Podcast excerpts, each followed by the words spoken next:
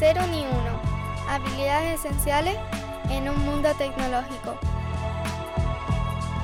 Un podcast dirigido y presentado por Carlos Le y editado por Rudy Rodríguez. Este programa es posible gracias a Lean Mind.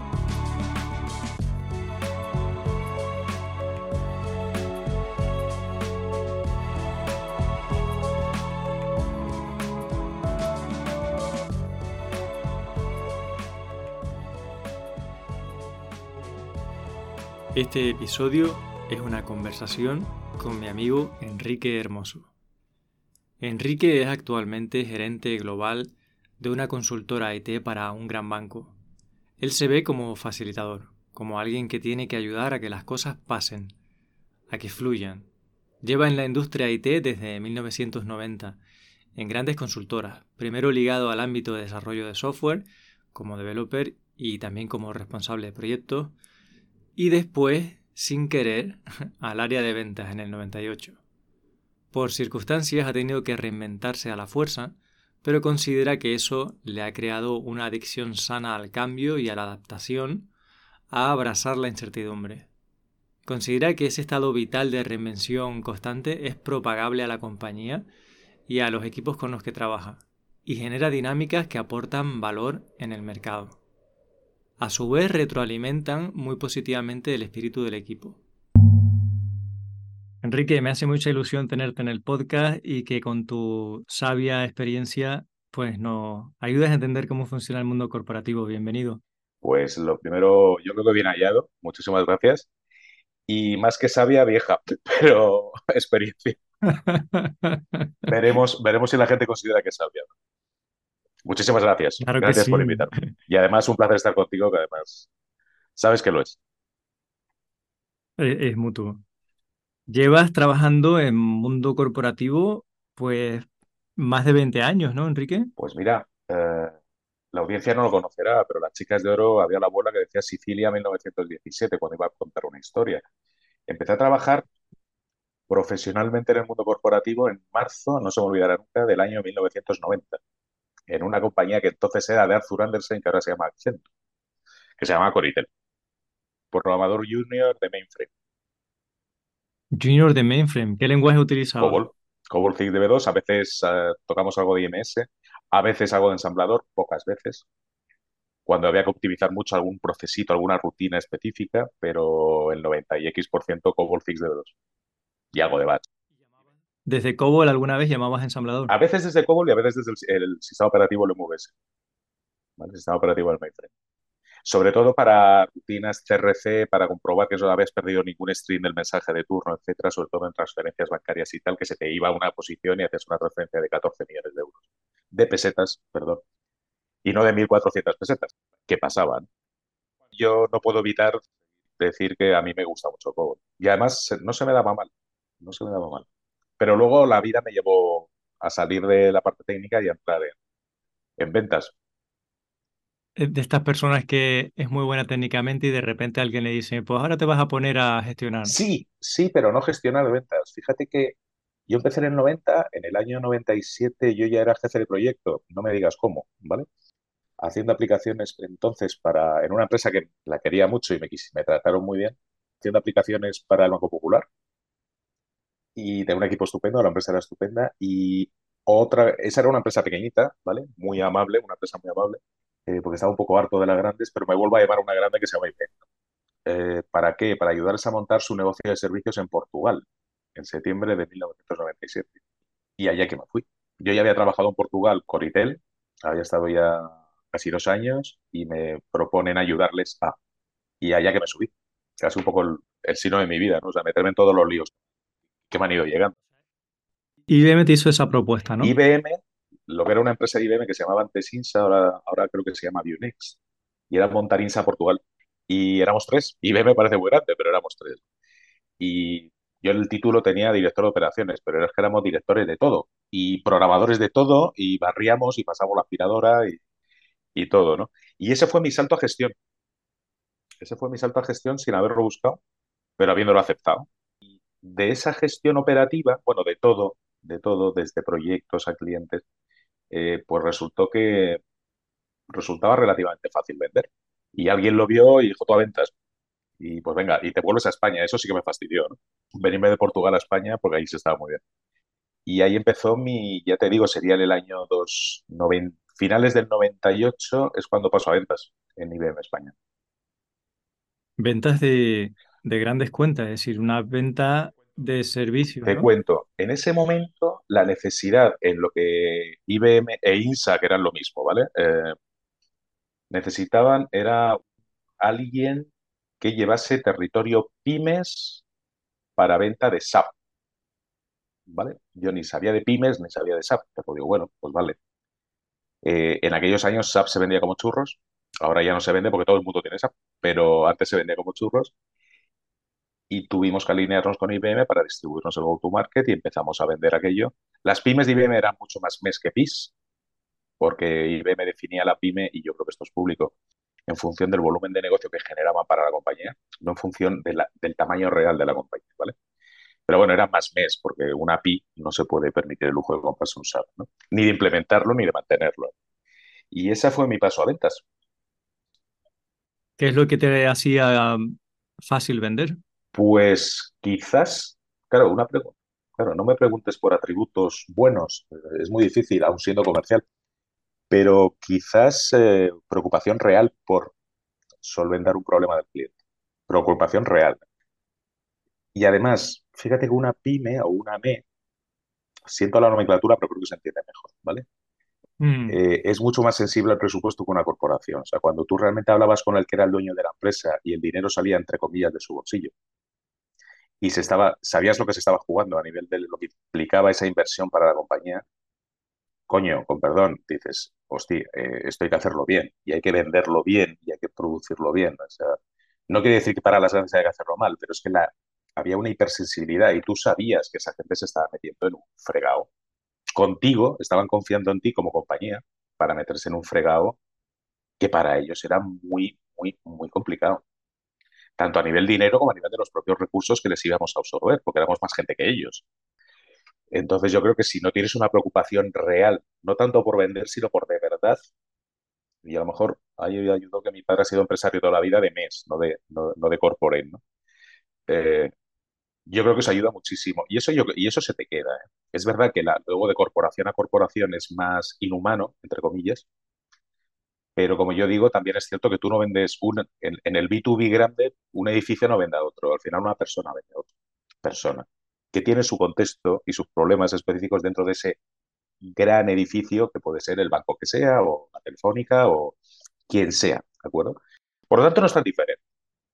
Porque aunque el presupuesto no es suyo, esa persona también está asumiendo un riesgo, donde le puede ir el puesto, o si no el puesto, si una buena colleja o lo que fuera, ¿no? Por lo tanto, en el fondo es lo mismo. En el fondo es lo mismo. Lo que pasa es que es más complicado porque el aparato, tanto de una gran corporación que vende o que presta servicios como de la que compra, es muy complicado. El ecosistema interno es muy complicado. Cuanto más grande, los ciclos de ventas son más largos. Depende porque tú tienes. Una cosa es un ciclo de venta que suponga algo transformacional para la compañía que compra, donde el ciclo de venta puede ser, entre comillas, infinito, porque así lo requiere. Y ellos tienen que alinear muchísimas, muchísimos departamentos, muchísimas necesidades, muchas estrategias de negocio que están en vuelo y que pueden no encajar con ese cambio estratégico tecnológico, por ejemplo, o proyectos más ongoing, que es decir, oye, vamos a crear un, y ya cuando empieza la informática más allá, ¿vale? O la metodología más allá, cuando de verdad ya estás trabajando en producto, ahí la decisión es mucho más rápida, porque se trabaja de una manera totalmente diferente. ¿Qué pasaba cuando, cuando trabajábamos en el puro waterfall? Las propuestas tenían 350 páginas. Estás hablando de proyectos muy, muy gordos que así pasaba, que solamente el análisis funcional duraba ocho meses. Fíjate, cuando acabas el análisis funcional, ya la necesidad de negocio había cambiado totalmente. Y el proyecto no había empezado. Entonces, esos ciclos de venta eran muy largos y la compra estaba muy industrializada, o sea, era, muy, era compra muy al peso y muy en precio y en función de la corporación que estaba vendiendo. No era lo mismo comprar a una IBM o un Accenture o un Everis entonces a comprar a una más pequeñita que lo podía hacer muy bien. Pero es verdad que el comprador asumió un riesgo. Y eso hay que entenderlo. El riesgo que está asumiendo el que te compra, aunque esté en una gran corporación. Y entender su contexto. Por lo tanto, hay que entender los contextos del que compra o el que tiene que comprar. no cambia tanto. Es más complicado por la estructura. Entonces los ciclos depende de lo que estés vendiendo y sí que es cierto que con el cambio tanto tecnológico como metodológico los ciclos han bajado muchísimo. Insisto, no estamos hablando, estamos, una cosa es hablar de un proyecto de producto digital y otra cosa es un producto de arquitectura transformacional. No tiene nada que ver, obviamente. Entonces, bueno, depende, los ciclos son variopintos. Pero de todas maneras, desde que tú entablas un primer contacto con una empresa hasta que se acaba iniciando un proyecto, mm, ¿tienes una métrica estimada de qué tiempo puede pasar? No, porque los tiempos han cambiado mucho, Carlos. Antes, eh, y la venta es mucho más eh, bottom-up que top-down, ¿vale? ¿Por qué? Porque las organizaciones ahora, las compañías son muchísimo más planas, al menos con las compañías con las que yo suelo trabajar. Me consta que no es así, muchas veces no es así, ¿vale? pero cuanto más jerarquía hay en las compañías, más multinivel tienes que atacar, tienes que atacar arriba para que te conozcan, tienes que atacar en medio para atenuar y reforzar tú, y tienes que atacar abajo, que es el que compra, abajo es en la organización, no es que esté abajo el pobre o la pobre. Ah, en, la, en la que dice mucho en Claro, efectivamente, está bien dicho. Pero claro, y pasa en todas, o sea, fíjate, nos pasa en cuentas que llevamos durante ya muchos años. Si tú quieres entrar en un área nuevo, vas a tardar mucho tiempo. Primero, conseguir que te escuchen no porque sean malos, sino porque tienen unas agendas terroríficas. O sea, conseguir aprovechar muy bien ese slot. Aprovecharlo muy, muy, muy, muy, muy bien. Y segundo, eh, claro, tú te estás subiendo en marcha una estrategia tanto de proveedores como de producto, como de negocio que ya tiene lanzada ese Por lo tanto, ¿cuándo vas a encajar? Depende. Hay veces que tienes que tardar y hay veces que es un poquito más rápido, ¿no? Pero es que ahora mismo sacar una métrica es muy complicado. Antes era un poco más fácil, ahora mm. es, muy complejo y no necesariamente es malo. Sí que es cierto que como las aproximaciones son más pequeñas, puedes hacer, puedes paralelizar más acciones. Por lo tanto, lo cual también es muy divertido, porque no te, no te aburres tanto, ¿sabes? No es tan mono. Pues. claro. Entonces, es complicado ahora mismo una vez. ¿Tú has visto en situaciones, Enrique, que te han dicho en los próximos seis meses tienes que vender no sé cuánto? Te ponen una cuota de venta que tú ves como imposible. Todos los meses. Eso también ha cambiado, ¿vale? Eso también ha cambiado. En los años 90, 2000, la métrica era mensual, ¿vale? Y yo creo que eso llevó también a hacer, como pasó en los mercados financieros, a forzar situaciones que no deberían haberse forzado para. Digo a nivel de timing, a nivel de timing, ¿vale? Y eso no, no benefició a nadie. Yo creo que las prisas corporativas o porque hay que salir, hay que publicar resultados para la cotización en bolsa o porque eso de verdad no, no beneficiaba absolutamente a nadie. Y claro, luego pasaban cosas, oye, he conseguido la venta, pero como se ha hecho muy rápida, pues el proyecto no estaba bien definido y el proyecto resulta que sí, hemos ganado una venta, pero el proyecto es fastidio reputación y he palmado pasta. Entonces yo creo que ahora el tema es mucho más, hay, obviamente siempre va a existir una presión de ventas, como la que tienen todos, porque hay otros que tienen que pagar la nómina y tienen que vender porque si no, no pagan la nómina y no miro a nadie. Todos tenemos esa presión, pero es cierto que es más racional. ahora el management, el top, management de unos años a esta parte, de cinco años a esta parte, no quiere decir que no haya presión de ventas, pero sí se preocupan por entender la situación. No, mira, me lo vendes y ya está, como pasaba en los 90, 2000, ¿vale?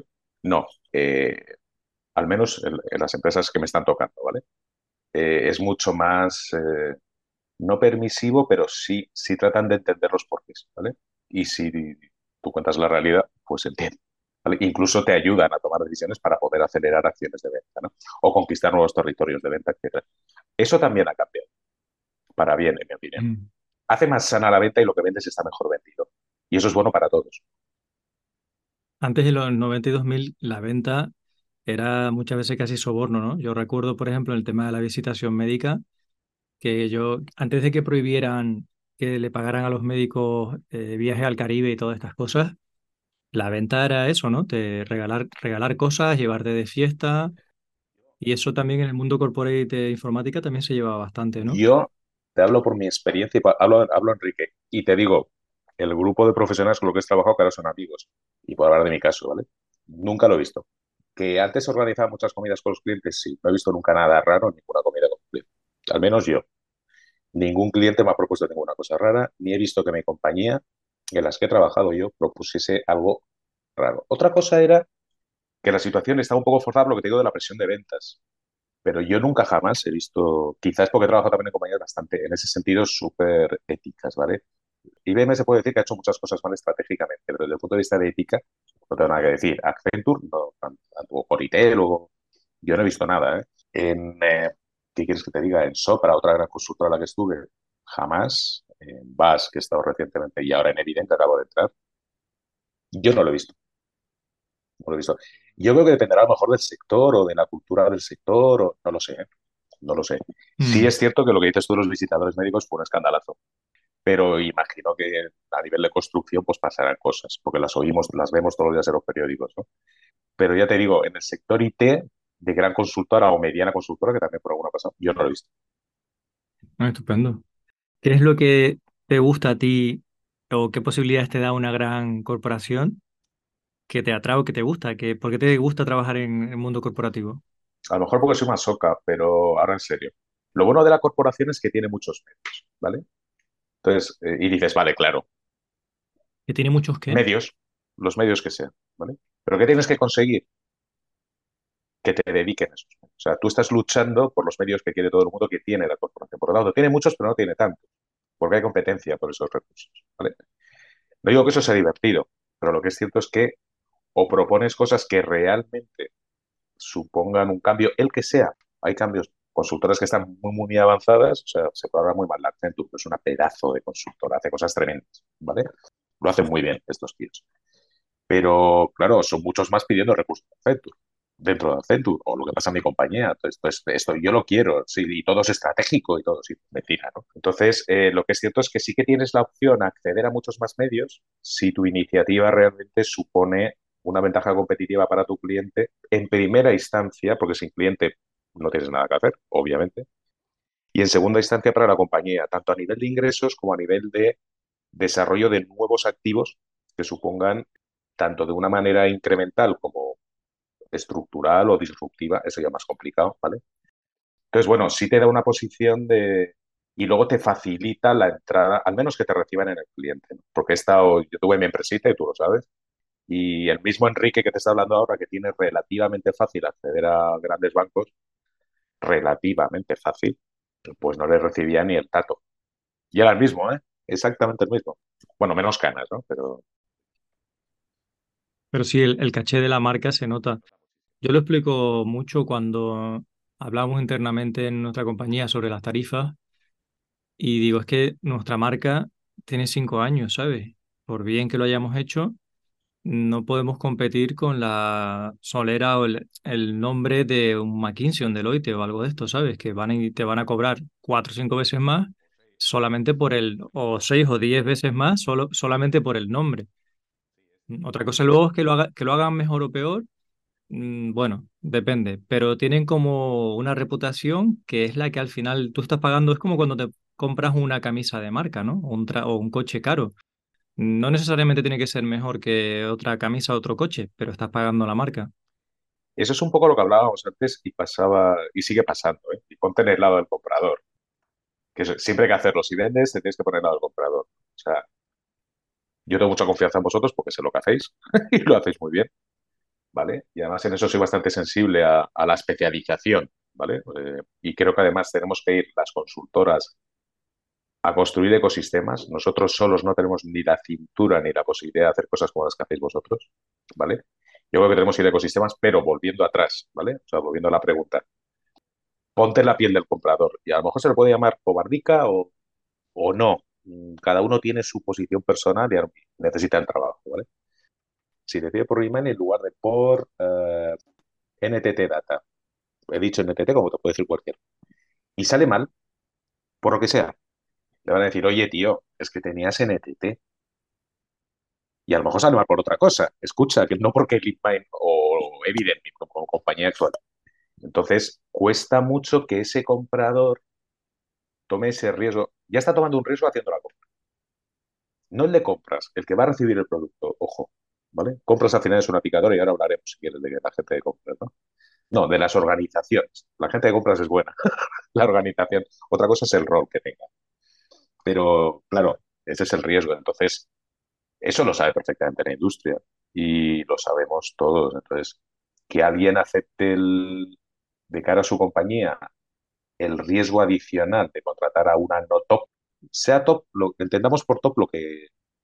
No, y puede ser incluso riesgo financiero. Eh, está claro que si tienes una compañía de 10 personas y un proyecto súper grande y por lo que sea esa compañía, la gente se cansa y se va o se quedan sin flujo de caja y se muere, y tu proyecto se muere, ¿no? Y muchas veces se contrata por un tema de eh, tranquilidad financiera. Totalmente de acuerdo. Pero fíjate, y alguna vez lo hemos hablado, o explícitamente o implícitamente, Carlos, quizás más con una cerveza en la mano casi como estamos ahora mismo, ¿no?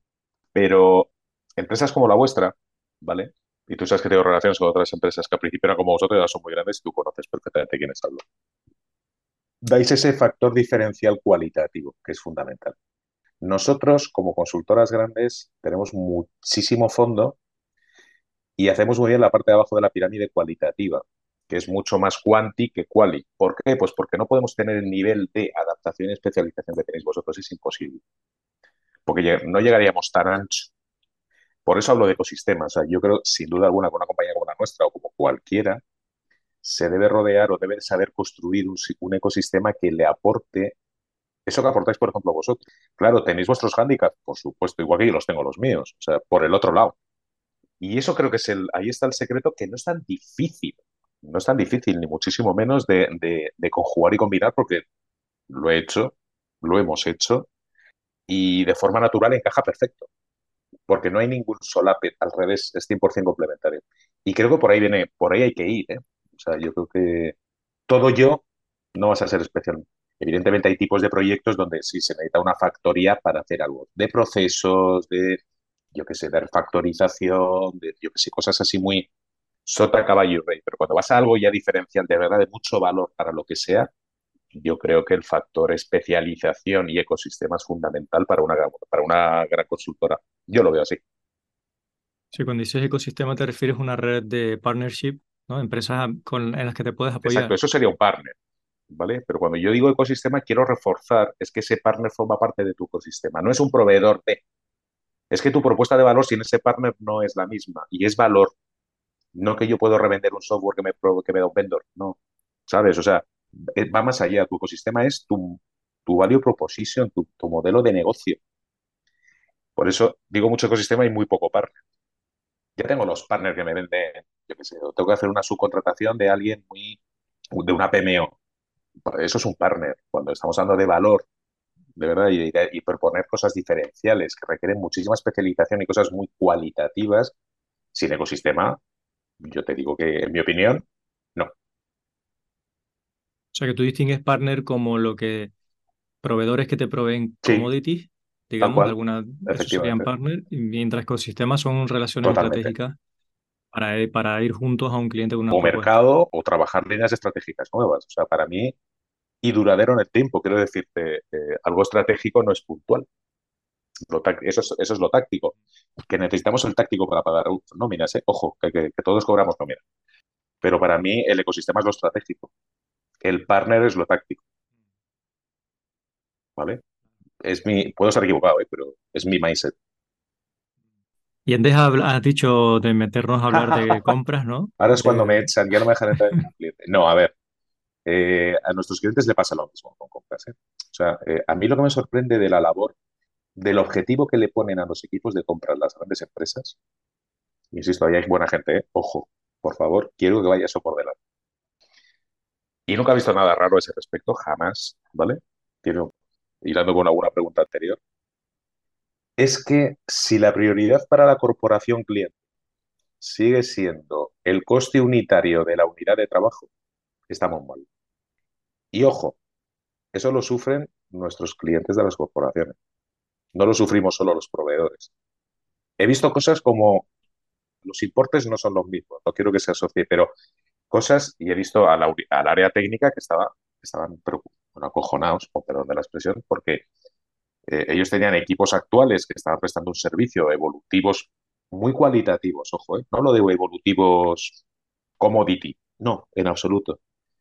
Sobre unos montantes de dinero, y aquí no te miento mucho, de 3 millones a 3 años, que por 2.500 euros pues se ha dado a otro proveedor que tenía que reemplazar el equipo completo con el riesgo que eso implica. Con una diferencia de 2.500 Sobre ese montante de dinero. Vamos, que claro, la relación de 3 millones a 2.500 euros es, totalmente insignificante. Con el riesgo de reemplazo completo de equipo. Tú fíjate, yo no era el proveedor actual, ¿eh? o sea, yo no era el proveedor. Esto, esto lo he visto. Yo no jugaba ese partido. Digo, yo con mi compañía, ¿vale? Pero claro, tú fíjate el espanto. Compras ahí, opera normalmente de una manera absolutamente independiente y absolutamente, ¿cómo decirlo? Eh, tan aséptico, tan aséptico, tan aséptico que estás haciendo por ahorrar dos duros y tú, porque es la métrica que les ponen, ojo, que la culpa no es de ellos. Eso quiero dejarlo muy claro. O sea, no estamos hablando de que hay ahí gente vampiros. No, no, no, no, no, no. Son gente normal, son bajos. Pero como les esa es su métrica. Ese es su yo. Ahí está la, perversión del asunto. Claro, entonces, eh, si volvemos a, a, solo precio, ni el proveedor es beneficiado, ni el área que tiene la necesidad está beneficiada. Si el driver solo es ese, que, que lo es, que lo es, ¿vale? Tú fíjate, el receptor de ese servicio decía, ahora me quedo sin mi equipo de que hacía tres años tenemos unos KPIs magníficos y por... Y tú fíjate que el proveedor actual, el que estaba, el incumbente, no había hecho una oferta mala. En absoluto. Pues cosas de esas pasan, ¿no? Si solo la métrica es precio de la unidad de trabajo, la que sea, o del volumen de unidades de trabajo, y ya está. Digo ya para cerrar el ciclo. O sea, una cosa es la preselección de candidatos donde el tema quali cuenta. Pero luego está la decisión final. Pero es que el tema quali no es todos 1, 1, 1, 1, no. Habrá un 0,7, un 0,2. No, que no está la compañía no está alineada con eso. Claro, eso lo sufren también ellos. Sus clientes reales lo sufren. ¿eh? Sí, sí, nos vemos con frecuencia que la persona que te está contratando te quiere contratar, ve que compras, no te va a dejar contratar y lo sufren y se frustran y lo pasan mal porque al final tienen que trabajar con un equipo que ni siquiera quieren o ni siquiera han elegido. Exactamente. Sí, sí, sí. Esto nos a nosotros nos hemos quedado fuera de trabajar con grandes empresas, con telcos y, y, otras grandes empresas por este tipo de motivos. O porque el departamento también de pagos, que a veces son, si la empresa es muy grande, son departamentos separados, también tiene unas métricas a veces un poco chungas para las pymes, que es pagarte lo más tarde posible. Correcto. Eso es otro problema también, el jugar a te pago a 90 días o a 160 eh, eh, me despisto, me hago que me despisto un mes y si puedo te meto 30 o 60 días Eso más. ocurre. Y esto se complica mucho la vida. que cada vez menos. Eh, yo cuando empecé a vender, yo tenía, yo tenía ciclos de cobro con alguna telco y lo dejo ahí. Ha cambiado, ¿eh? Ha cambiado. Pero en los años 90, 2000, los años 2000, seis meses por defecto que se iban a ocho porque alguna factura se despistaba. Tú fíjate qué compañía puede aguantar eso, con unos volúmenes de facturación tremendos. Pero tienes que tener una línea de crédito con el banco. Con el Banco Central Europeo. Ahora ha cambiado, ¿eh? O sea, yo, sinceramente, yo trabajo con, he trabajado con unos cuantos bancos y en los últimos años y muy bien, muy bien. Puede haber algún problema puntual, pero estamos se está cobrando en 30 días de medias sí, sí o sí. Administración pública es otra cosa. Sí, eso ha mejorado, mucho. Administración pública no es mi sector, pero sé que está en otras condiciones y lo dejo ahí. Nosotros no podemos trabajar con la administración pública, desgraciadamente. El otro día escuché que hay una ley europea que fomenta que las pymes sí puedan acceder a concursos y a proyectos públicos. Se lo escuchaba a Simona Levy, que estuvo hablando en el podcast de Carlos Iglesias, eh, pero eso no, no se está aplicando y la realidad es que te cuesta, eh, para un proyecto público, tienes que hacer una oferta de precio que es totalmente, ridícula y luego eh, tienes que tener a lo mejor un aval bancario durante X años de una tonelada de dinero. O sea, las condiciones son un disparate para un proyecto público y eso luego te van a pagar cuando... ¿Cuándo, cuándo? Tarde y mal, ¿sabes? Tarde y mal. Yo no entiendo, y no soy un experto ni muchísimo menos en la materia, ¿vale? De la, trabajar con la administración pública, porque de hecho siempre lo he evitado desde el punto de vista profesional. Y hasta ahora lo he conseguido, ¿vale? Yo creo que si a mi edad, a mi edad ya me toca, me da un pampo. Pero, pero yo no entiendo este modelo de contrato. O sea, no me puede entrar en la cabeza. O sea, igual que los modelos de contratación de las corporaciones privadas tienen sus pros y sus cons, y son los que son, ¿vale? Y, y se pueden entender. No digo estar de acuerdo, pero se pueden entender. Yo no entiendo para nada el modelo de contratación de la administración No lo entiendo. Mm, al final creo que van a por precio también, con lo que estamos hablando de los departamentos Volvemos de a lo de siempre, o sea, ¿por qué no se hace de verdad y con honestidad, con carácter general, hablo, una tabulación y una ponderación real entre calidad-precio? Pero real. También es muy difícil medir la calidad porque es lo que hablamos antes. Te llega la oferta de la corporación que tiene mucho nombre, renombre frente a la, a la de tu barrio, ¿no? Eh, una empresa, una pyme de Madrid se presenta a trabajar con un ayuntamiento frente a, eh, yo que sé, una de las Big Four, ¿no? Pues claro, ¿a quién contratas, no? El riesgo es ese. Yo, si contratas a la que supuestamente es la mejor y sale mal, bueno, pues contrataste a la mejor, pero si contrataste a la del barrio vas a tener un problema quizá, ¿no? Los te van a caer encima la gente. Al menos si hay un problema, porque siempre hay problemas, ¿vale? No quiere decir que seas malo o bueno, eh, siempre hay problemas, ¿no? Pero bueno, volviendo a yo lo de la administración pública, este modelo de contratación creo que se debería, deberían adquirir el modelo privado de contratación. O sea, deberían adaptarse, yo creo que esto está muy anticuado.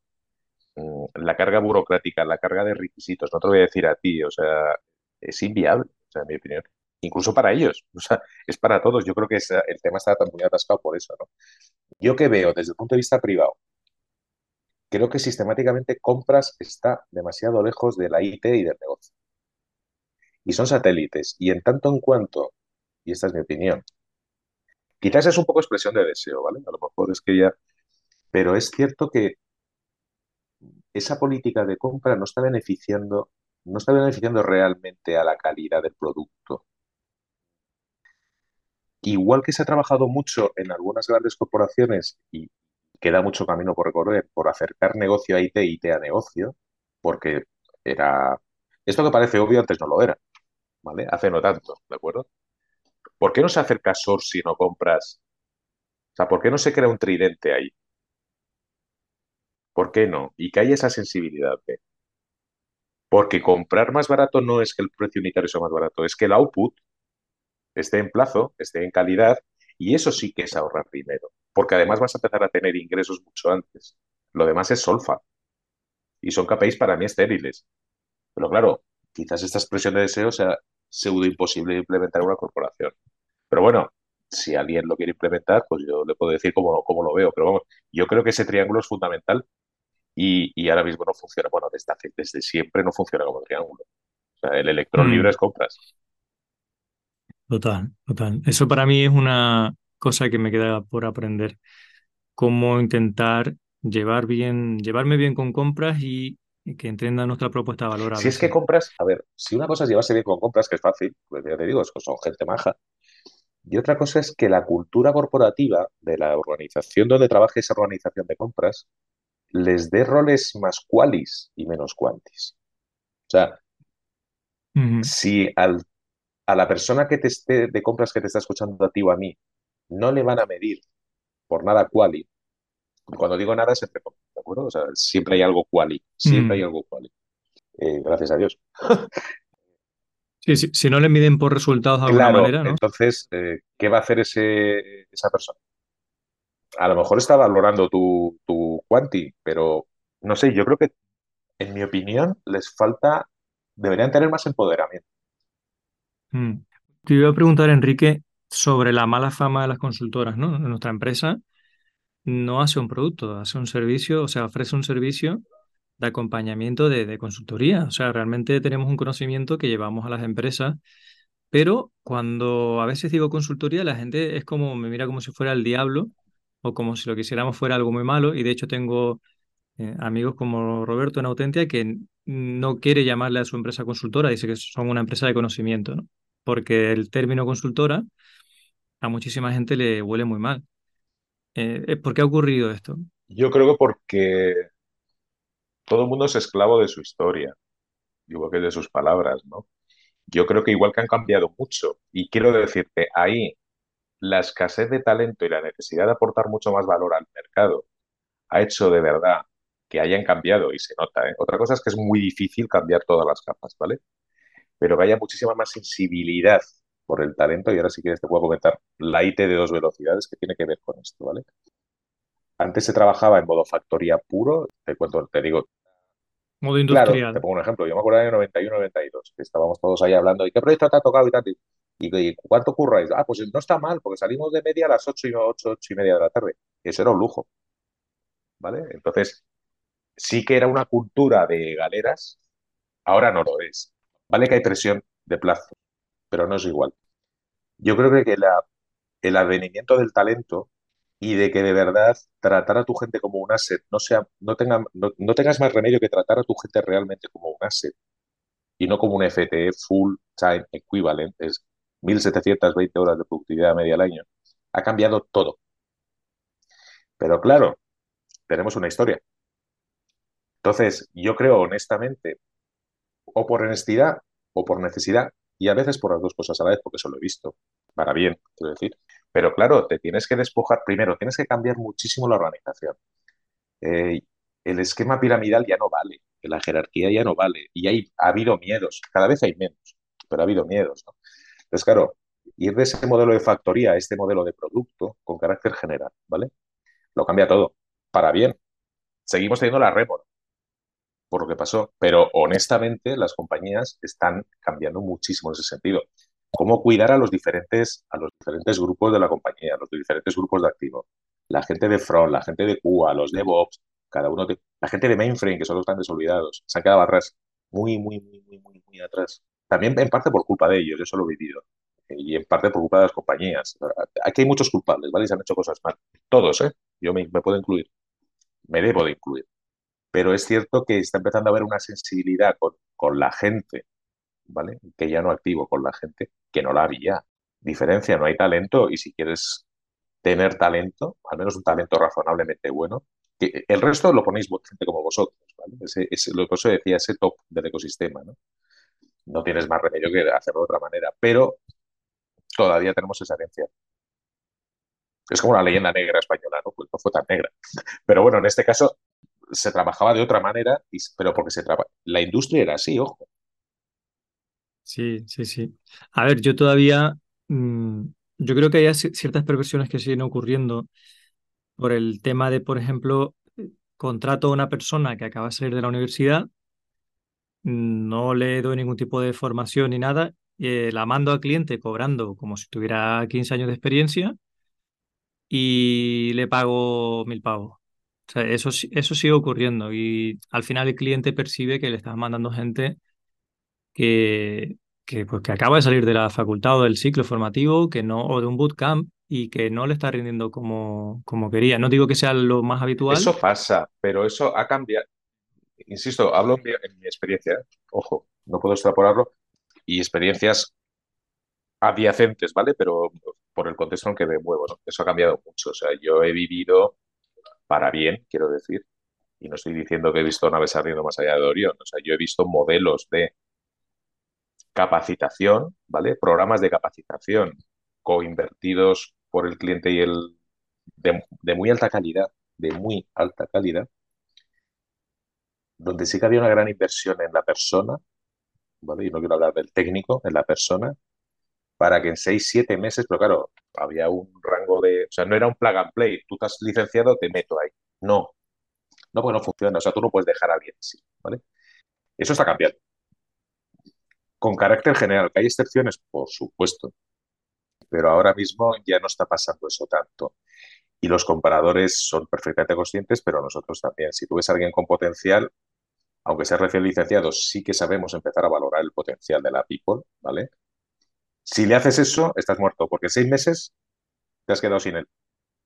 Te has quedado sin él. Por lo tanto, por eso digo que ahora la batalla por el talento ha facilitado que no ocurra eso. Todo esto es bueno. Sí, yo lo estoy viendo aquí en. Hay una, de las Big Four que está aquí, ha contratado pues como 60 personas así recién salidas y le está dando una formación muy intensa durante, y durante seis meses al menos no van a ir a cliente. Y eso eh, está muy bien porque ayuda a crear empleo aquí, ayuda a que un montón de gente que es junior tenga una oportunidad de comenzar. Y luego, si saben ver esos medios que tú comentabas que tiene la corporación, que yo creo que la gente que progresa en corporación es porque sabe conseguir esos medios, sabe tener eh, habilidades de liderazgo y convencer a la compañía de que le den medios y entonces progresa dentro de la, de la compañía. Progrese puede hacer cosas muy interesantes porque sabe moverse en ese mundo, ¿no? Porque sabe conseguir los recursos que necesita para hacer cosas claro, entonces ahí está el efecto, tienes que manejar bien la política, pero tienes que ser consciente de que le vas a tener que dar un payoff después a la compañía. Ojo, que te van a decir, eh, show me the, where is my money? ¿Sabes? Pero lo que tú dices, o sea, la, otra de las ventajas de la gran corporación, y ellos lo saben que luego van a tener rotaciones, que esa cantidad de medios permiten tener a gente formándose seis meses, ellos tienen el pulmón financiero, o tenemos, para poder mantenerlo, y está dando a esa gente una, una formación muy chula, entran, empiezan, y lo veo por mi hija, ¿vale? Empiezan a currar, y coño, luego ya será su decisión, pero bueno, ya los has metido y y que es una labor social muy importante, ¿eh? Yo te lo digo, Enrique, porque a nosotros nos llega mínimo un correo de un currículum de una persona junior cada semana, mínimo, ¿eh? Y somos una empresa muy pequeña. Y es imposible, o sea, nos, nos duele el corazón de decirle que no, pero es que no podemos asumir el contratar a esa persona y durante N meses tenerla formándose, pagándole, un sueldo. Es imposible. Tenemos ahora mismo una persona así. ¿sabes? Que va a estar hasta que nos parezca que está bien formada para ir al cliente y le estamos pagando. Pero esa labor que está haciendo esta empresa a mí me parece genial. Está cumpliendo un servicio que es, que es necesario. Pero por eso, porque, pero fíjate, todo empezó porque todos necesitamos talento y eso se ha convertido en un win, win, win, win, win, win, win. Tú fíjate, o sea, pero yo creo que no estaba preconcebido así, estoy, pues, estoy seguro. En todo empezó por un egoísmo. A ver, Sí, no, empezó por la, la, una autorregulación sana de las que hace el mercado. O sea, si estás en tecnología y el talento no lo retienes, eh, claro, y además, y eso lo sabes tú mucho mejor que yo, el contexto tecnológico es muy complejo y ya no te es suficiente alguien recién licenciado, le tienes que seguir trabajando para que simplemente pueda entrar ahí y no liarla, no porque sea malo, sino porque el pobrecito es nuevo, ¿no? Entonces, yo creo que todo ha ayudado y volvemos a lo del talento, ¿no? Yo creo que eso lo está cambiando, lo, ha cambiado todo y lo sigue cambiando y lo seguirá cambiando. Por no hablar de otras cosas que ya hablaremos tú y de cosas que empiezan por A, por I y esas cosas. Pero bueno, de momento estamos donde estamos y yo creo que, ya te digo, ese, ese, ese barniz de las consultoras de factorías, que sigue habiendo alguna, ¿vale? Pero está cambiando muchísimo, porque no ha habido más remedio. Mm. Y, van a tener que, que, seguir cambiando, ¿sabes? Yo hace un par de semanas tuve una conversación con una de las Big Four bueno, un, cuando hablas con una compañía así, no hablas con la compañía, hablas, como tú decías antes, con una persona de un departamento concreto, de una ciudad concreta. Es que es así, porque una empresa que tiene cientos de miles de empleados no la puedes medir en conjunto. Ahí vas a tener siempre personas que son valiosísimas, súper inteligentes y bien capacitadas, y también vas a tener a personas que solo saben hacer sota, caballo y rey y no lo saques de ahí. O sea, vas a tener todo el espectro de la campana de Gauss ahí Totalmente de acuerdo. No, no, es muy, claro, no es muy, muy justo decir, esta compañía es muy mala tal. Yo lo, lo, que le aconsejo a la gente cuando va a una de esas empresas o me pregunta, digo, tú tienes que valorar muy bien el equipo en el que vas a trabajar y el proyecto. Porque dentro de la misma compañía puedes estar en un proyecto que es una war room, que es un infierno, que vas a estar de sol a sol, fines de semana y te, y te van a maltratar, o puedes caer en un sitio donde te traten Totalmente de acuerdo.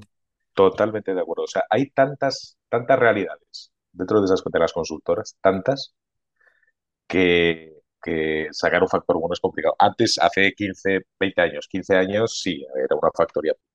Lo que te digo, joder, qué bien, porque te pedías a las ocho y media, guay, tío, estamos estupendos, ¿no?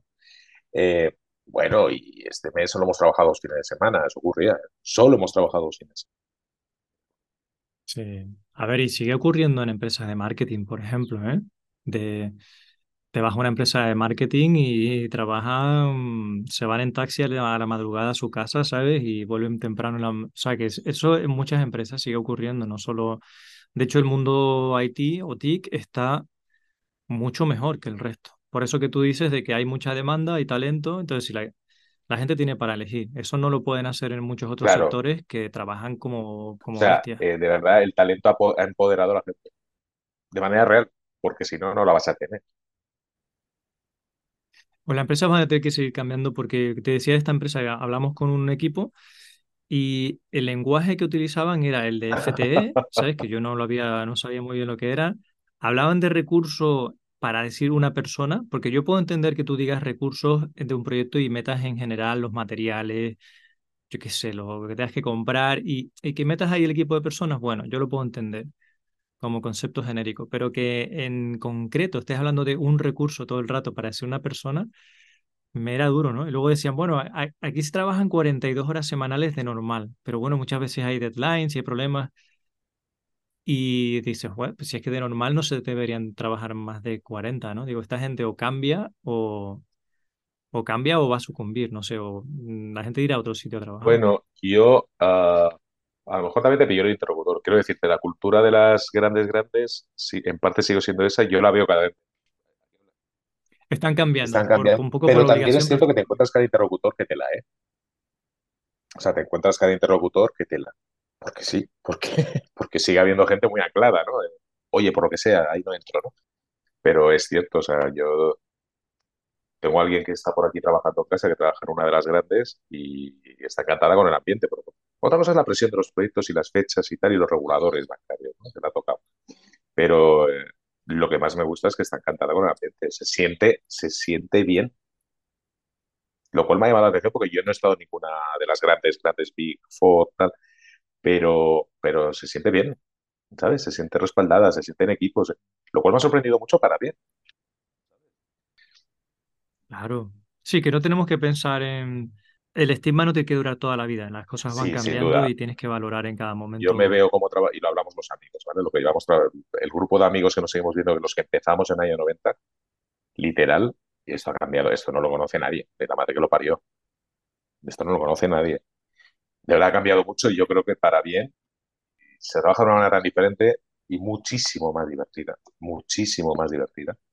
Y tú sabes que me lo paso muy bien con lo que hago y con la gente con la que trabajo. Hay que disfrutar de los equipos. Cuando te preocupas por, con disfrutar, por disfrutar con ellos, te das cuenta que te lo puedes pasar muy bien y hacen cosas chupi- cojonudas, tío. Y además es que te aportan muchísimo a, título personal. Y yo creo que eso es tan fácil, y tan divertido que el que no lo haga se lo está perdiendo. Tanto a nivel, a nivel equipo como a nivel profesional. Que yo creo que es, eh, ese es el, uno de los secretos, ¿no? Que, ¿Qué haces tú sin tu gente, no? Entonces, si lo ves de esa manera, ¿qué haces tú sin tu ¿Tú qué pintas en este mundo sin tu equipo? Nada, tío. El trabajo que tú haces, Enrique, no hay un curso online que te pueda enseñar cómo es. Y a mí me pica mucho la curiosidad, ¿no? ¿Cómo mantienes tú, cómo te encargas de una cuenta de cliente que te está dejando 10 o 20 millones de euros al año? ¿Qué cosas tienes que hacer? ¿Cómo se hace eso? Joder, qué pregunta, Carlos. Pues mira, vamos a volver a la pyme. Cuando hablábamos de, eh, primero, entender muy bien su estrategia. O sea, emplear muchísimo tiempo en entender su estrategia. Después, los porqués de su estrategia. Y tercero, cómo va a bajar esa tra- estrategia, cómo se va a implementar. Y seguir bajando, porque claro, la estrategia se define allí, en el Olimpo, está en el Olimpo, ¿vale? Pero si tú no entiendes bien el mayor número posible de aspectos, y eso tiene que ser, en mi opinión, top-down, ¿vale? Porque cosas que pasan abajo son por- los porqués están arriba, ¿vale? Si tú no estás trabajando constantemente eso, y luego las diferentes sensibilidades de cada una de las áreas y por qué tienen esas sensibilidades, que resulta que no son unos capullos, ¿qué va? ¿Qué va? Son gente estupenda que tienen una misión determinada y por eso tienen una necesidad determinada, ¿vale? O tienes ese entendimiento y esa sensibilidad, y volvemos siempre al tema de sensibilidad, ¿vale? O tú no eres capaz de que tu empresa aporte valor a esa, a esa organización. Y si no aportas valor, bye bye. No concibo, ¿y eso qué implica? Echarle mucho tiempo. Claro, eso te lleva a tendencias tecnológicas. Venga, a estudiar y a evaluar tendencias. Claro, al final es estrategias de negocio, estrategias de producto digital, estrategias de ecosistema digital, estrategias tecnológicas. O estás trabajando todo el día eso y haces que tu empresa lo vea, porque hay gente que está en el día a día. Les tienes que ayudar a ellos a que entiendan las estrategias del sitio donde están trabajando porque no lo ven. No lo ven ¿por qué? Porque están dándole al tema, están produciendo. Yo creo que no hay otro secreto de ese, ¿no? Eso lleva una sensibilidad tanto con la estrategia como con la, la gente de la compañía, de tu, de tu cliente. Y sin eso no puedes solventar su problema. Y si no solventas su problema, tú no pintas nada ahí. Todo lo demás es solfa. Tienes que tener habilidades de una gran empatía en el sentido de ser capaz de ponerte a pensar como esas personas Sí, y como esa compañía. Tienes que tener muchísima inteligencia emocional, tienes que ser muy simpático realmente, que a mí fue lo que me, me encantó de conocerte a ti en un proyecto en el que estuvimos en un banco, en un gran banco, estuvimos juntos Ah, trabajando, creando ecosistema, ¿no? Y por eso nos conocimos. Y me, y me encantó lo simpático que eras. o sea, no, no me esperaba, no me esperaba tanta amabilidad y, y tanta, tanta curiosidad, ¿no? Por entender cómo funcionábamos, qué íbamos a hacer. O sea, genuinamente preocuparte de la gente. Y eso, eso que tú haces, por eso es tan especial tu trabajo. y no hay tanta gente que lo pueda Yo hacer. creo que el otro día, mira, para romper el hielo, me presentan como a un, a un área nueva, mi cliente actual, ¿vale? Y me dice, no, él es el responsable de la cuenta. digo, no, soy el irresponsable de la cuenta, los responsables son ellos. O sea, ¿sabes? O sea, yo creo que Sentido del humor ahí. hay otros dos factores. A ver, tira el cargo a la basura, créate tu ecosistema y tu equipo, que sin ellos tenemos bueno. Y yo creo que esto pasa por sensibilidad y empatía. Es que si no, ni con equipo ni con cliente vas a hacer nada. Otra cosa es negociar. Y ahí ya entra, el, el, eh, entra la parte Terminator, de manera educada. ¿eh? Y eso ya es mucho, eso ya tiene el punto inhumano, pero es punto inhumano no porque haya sangre, sino porque son los números, tal, no sé qué, no sé cuántos apalancar, tal. Pero eso es el final. Pero ahí no llegas si no tienes todo lo demás y hacerlo sostenible en el tiempo. Todo pasa por sensibilidad y por empatía, empatía, empatía, pero empatía honesta, ¿sabes? No impuesta, porque la, la impuesta se te pasa. Total. Hablábamos antes fuera de cámara de que uno como consultora pretende hacer las cosas lo mejor posible en cuanto a, bueno, en cuanto a no ser una, una cárnica que va, se mueve por precio y esto, pero tú me decías, es que eh, a veces el cliente te, te mueve a que seas una cárnica. Y esto, siendo nosotros una pyme, me refiero a que, a que vayas a la pelea del número y de, eh, de que se hace muy jugoso el vender a gente, a, a, a gente a proyecto. Nosotros tenemos clientes fantásticos, pero uno de los puntos de conflicto que a menudo surge con clientes es que llega un momento en que hay que decirle, oye, que nosotros no somos una agencia de reclutamiento, ¿vale? Ni tenemos cintura para mandarte tres cuando tú quieras, ni quitarlos o ponerlos, y que no vendemos gente al peso. Tenemos un servicio de acompañamiento, pero incluso empresas que tampoco son algunas muy grandes, que, que en teoría nos llaman porque quieren calidad, mm, cuando pasa el tiempo a veces juegan a, no, no, tú me provees gente que necesito músculo, ahora necesito tres para cubrir un proyecto que quiero crecer y, y digamos, se, te hacen atractivo, te hacen eh, fácil o te, la tentación de decir, venga, pues contrato en base a la demanda y te los mando. Como tú me pides gente, yo contrato y mando y te hago un servicio de reclutamiento y tal. Que mm, en nuestro caso lo rechazamos totalmente porque luego es insostenible, entre otras cosas porque luego vienen vacas flacas y, y a ver qué haces con la gente.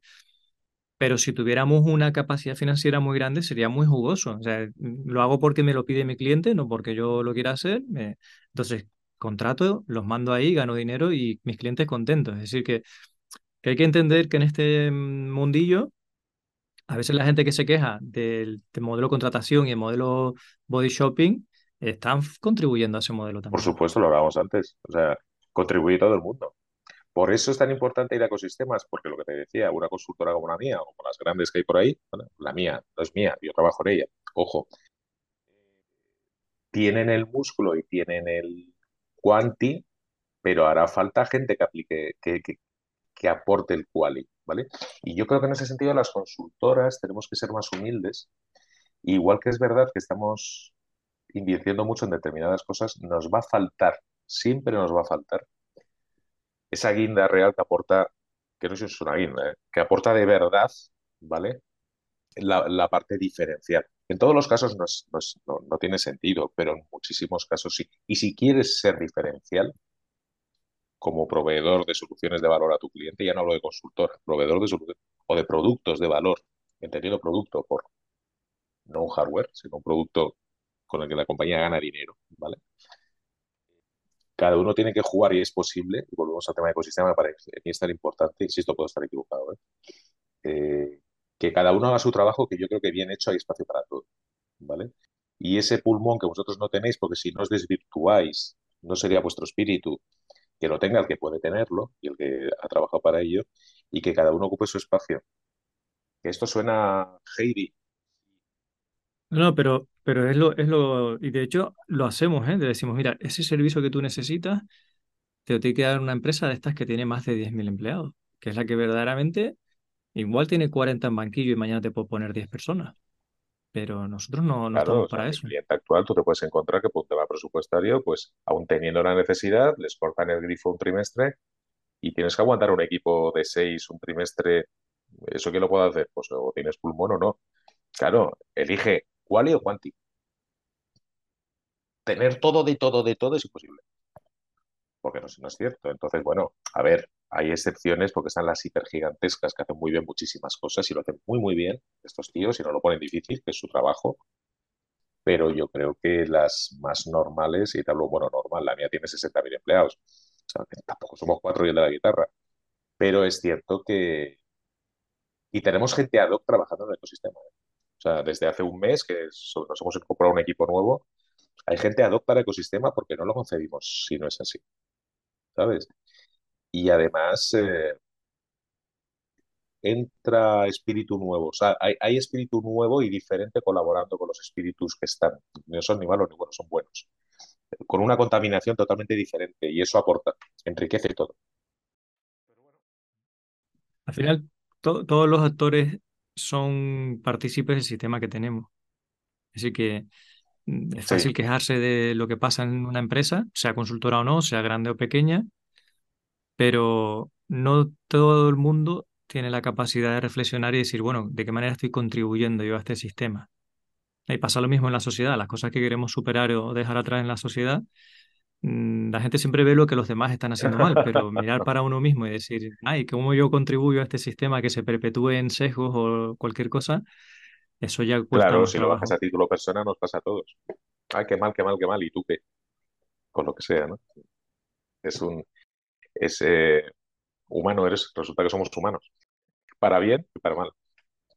Claro. ¿Qué, qué se nos está quedando atrás en la conversación? ¿Qué cosa querrías compartir? No, mira, después de este, este, este alegato a favor de las consultoras, que insisto, eh, no, no tiene nada que ver, decir que, a ver,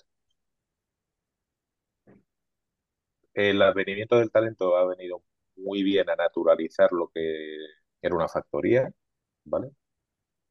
Con todo lo que eso implica. Dos, tenemos que aprender a, trabajar en ecosistemas porque no tenemos más remedio. Tres, lo que nos viene nuevo, bueno, nuevo, de nuevo nada, ya.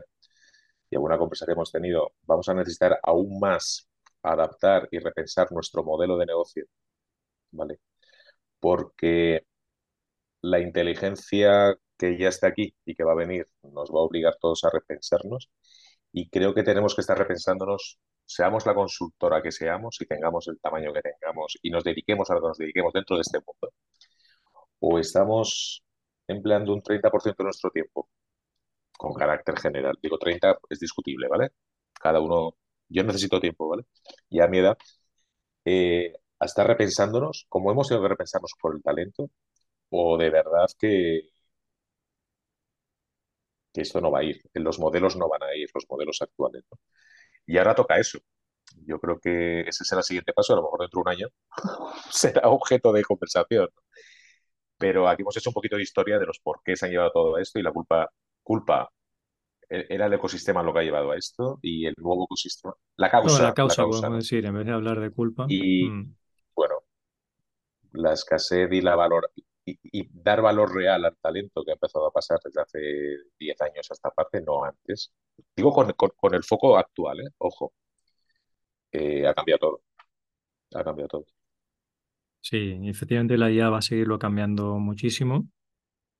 Y lo va a poner todo patas para arriba. Mm. Por eso tú y yo estamos pensando mucho en eso. Qué bueno, Enrique, pues nada, ha sido un, un placer. Ahí, yo siento que hay bastantes cosas en las que podríamos indagar pero estaría muy bien que la gente que escuche este episodio nos deje algún comentario en alguna de las redes sociales, plataformas de podcast o que, nos mande un, email y nos cuente, ¿no? Si qué nos hemos dejado, que cómo lo ven, si quieren que hagamos otro episodio, porque esto da para bastante en realidad. Y yo te agradezco mucho el tiempo y la apertura que tienes, Enrique, y la honestidad y el, y el calor con el que nos has hablado. Te lo agradezco a ti. Me siento bien hallado, ya lo sabes. Y, y, gracias a ti. Y ya te digo, para ti siempre habrá tiempo. Por supuesto. Gran honor, pues. Cuídate mucho. Un abrazo. Cuídate. Abrazo fuerte. Hablamos. Y ahora, un mensaje importante. Código Sostenible es el libro que me hubiera gustado tener entre mis manos cuando estaba aprendiendo a programar. Y es el que he echado de menos cuando tenía dudas sobre cómo nombrar una variable o cuándo lanzar una excepción. Es la guía que están buscando todas esas personas que intuyen que hay otra forma de desarrollar. ¿Te has planteado cómo sería trabajar sin prisa, sin parches y sin chapuzas? Este es un manual para los que buscan la satisfacción del trabajo bien hecho. Aprenderás a mantener el código simple y fácil de entender. Y tendrás la sensación de estar trabajando en un proyecto Greenfield de manera permanente. Tras más de 20 años programando y más de una década ayudando a otros profesionales a mejorar su técnica, he conseguido sentarme a escribir y volcar lo mejor de mis enseñanzas en este libro.